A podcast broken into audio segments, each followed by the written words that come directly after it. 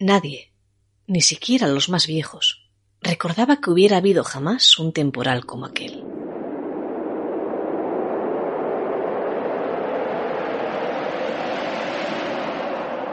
Con vientos tan fuertes, con tan amplias nevadas ni con tanto frío colándose por las quebradizas paredes de las casas de los puertos de montaña. Nunca, jamás había habido en la memoria de los asturianos, ni de los cántabros, ni de los leoneses, una tormenta tan larga, ni con tantos muertos. Es dudoso que por entonces, año 1888, los protagonistas de esta historia lo supieran, pero apenas hacía unos pocos años que se habían hecho los primeros intentos por grabar la voz humana, como este de la década de los años 60 de aquel siglo. Apenas un par de inviernos antes, la competición entre Graham Bell y Edison por mejorar uno de los grandes inventos del último tercio del XIX, el fonógrafo, había dado con el desarrollo de los discos en cilindros de cera. La tecnología era tan incipiente que cuando todo ocurrió, cuando vientos huracanados azotaron nuestras tierras y la nieve cayó profusamente, sepultando todo lo que encontrase a su paso, no hubo, porque ni siquiera estaban inventados, walkie-talkies que ayudasen a la comunicación de los equipos de rescate ni teléfonos que avisasen de la tragedia que estaba a punto de llegar, ni radios, ni el calor de una voz, aunque fuera lejana, en medio de la soledad y del frío polar que lo invadió todo en el invierno de los tres ochos. Recuerdo otra vez un día de invierno. Caía una nevada tan grande que los caminos se borraron. Parecía una aldea de enanos con sus caperuzas blancas en las chimeneas y sus barbas de hielo colgando de los tejados. La nevadona.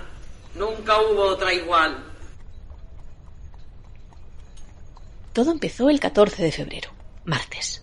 Aquel día el viento comenzó a soplar sobre la cornisa cantábrica con tanta fuerza que en Gijón la barca de un marinero que se hallaba a la pesca de mirlotos, es decir, de jureles, zozobró sobre una rompiente y se rompió en pedazos en cuestión de segundos. Hicieron falta catorce hombres como catorce robles para salvar al único náufrago de aquella pequeña embarcación de las excitadas aguas del mar, antes de que éste sucumbiera a su extrema gelidez. El infeliz pescador salvó la embarcación, pero los pertrechos y aparejos de pesca se quedaron en las profundidades del océano, dijo por entonces el comercio, ignorante aún de que aquello era el primer aviso de un temporal que más de medio siglo más tarde seguiría recordando a Alejandro Casona en su Dama del Alba, por medio de este diálogo que acaban ustedes de escuchar.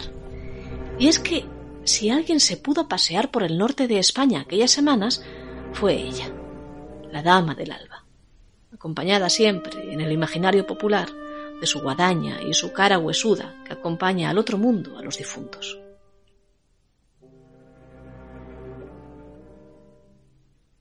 Aquel año nevó sin parar durante una semana entera y solo paró tres días, del 20 al 23 de febrero, para helar.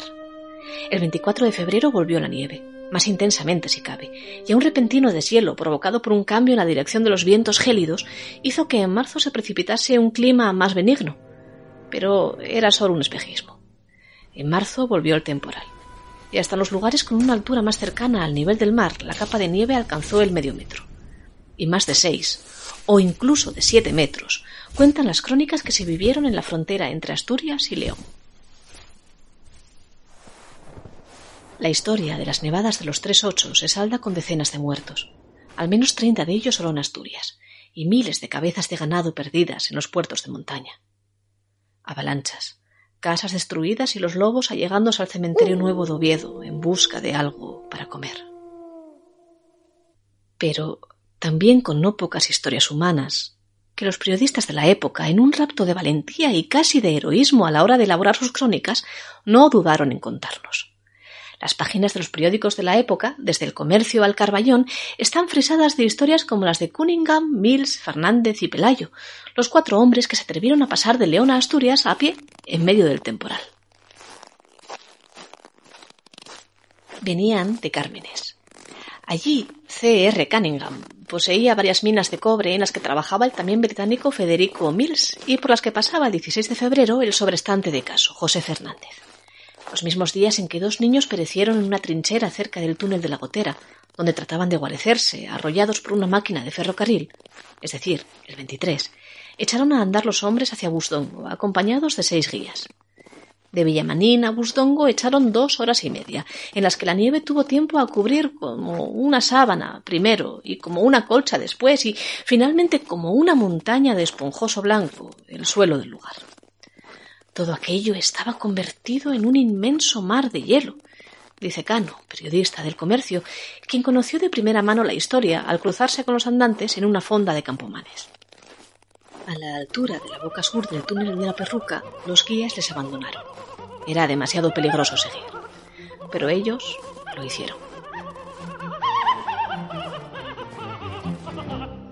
Era tal la cantidad de nieve que había que no se veía ni rastro de la estación ni de los vagones que se hallaban sobre la vía, dice Cano.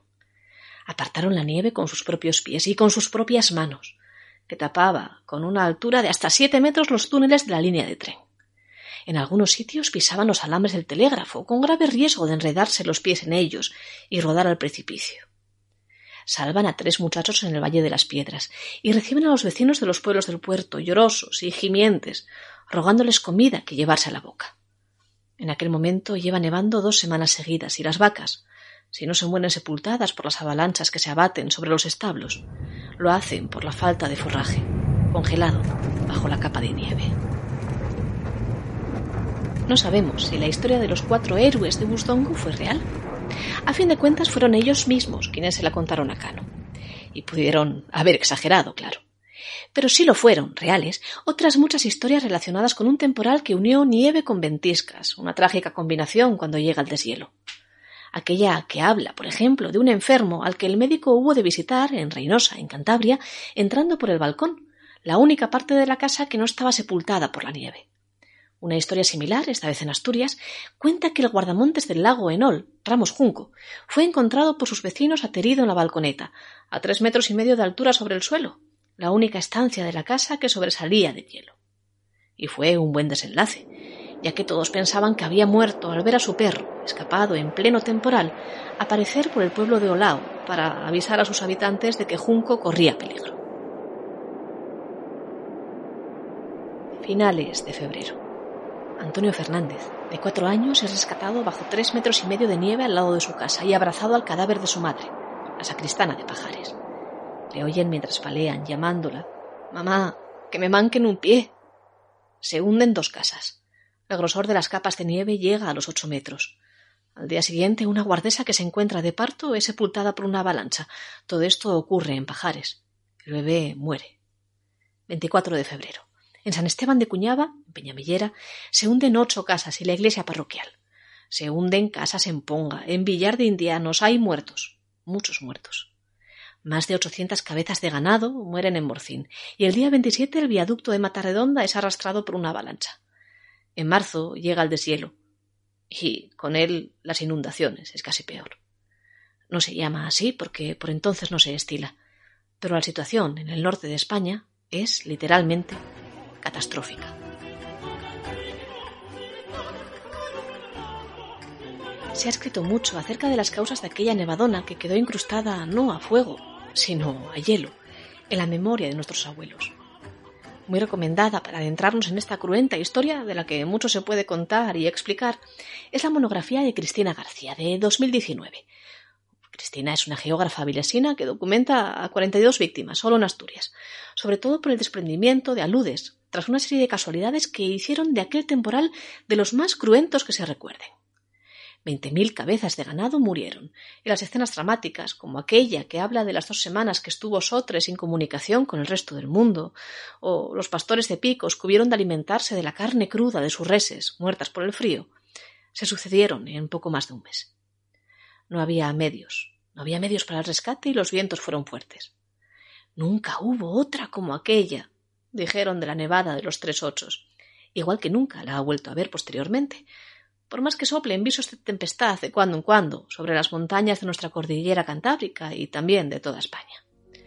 Pero también entonces, como ahora, la calma acabó por suceder a la tormenta.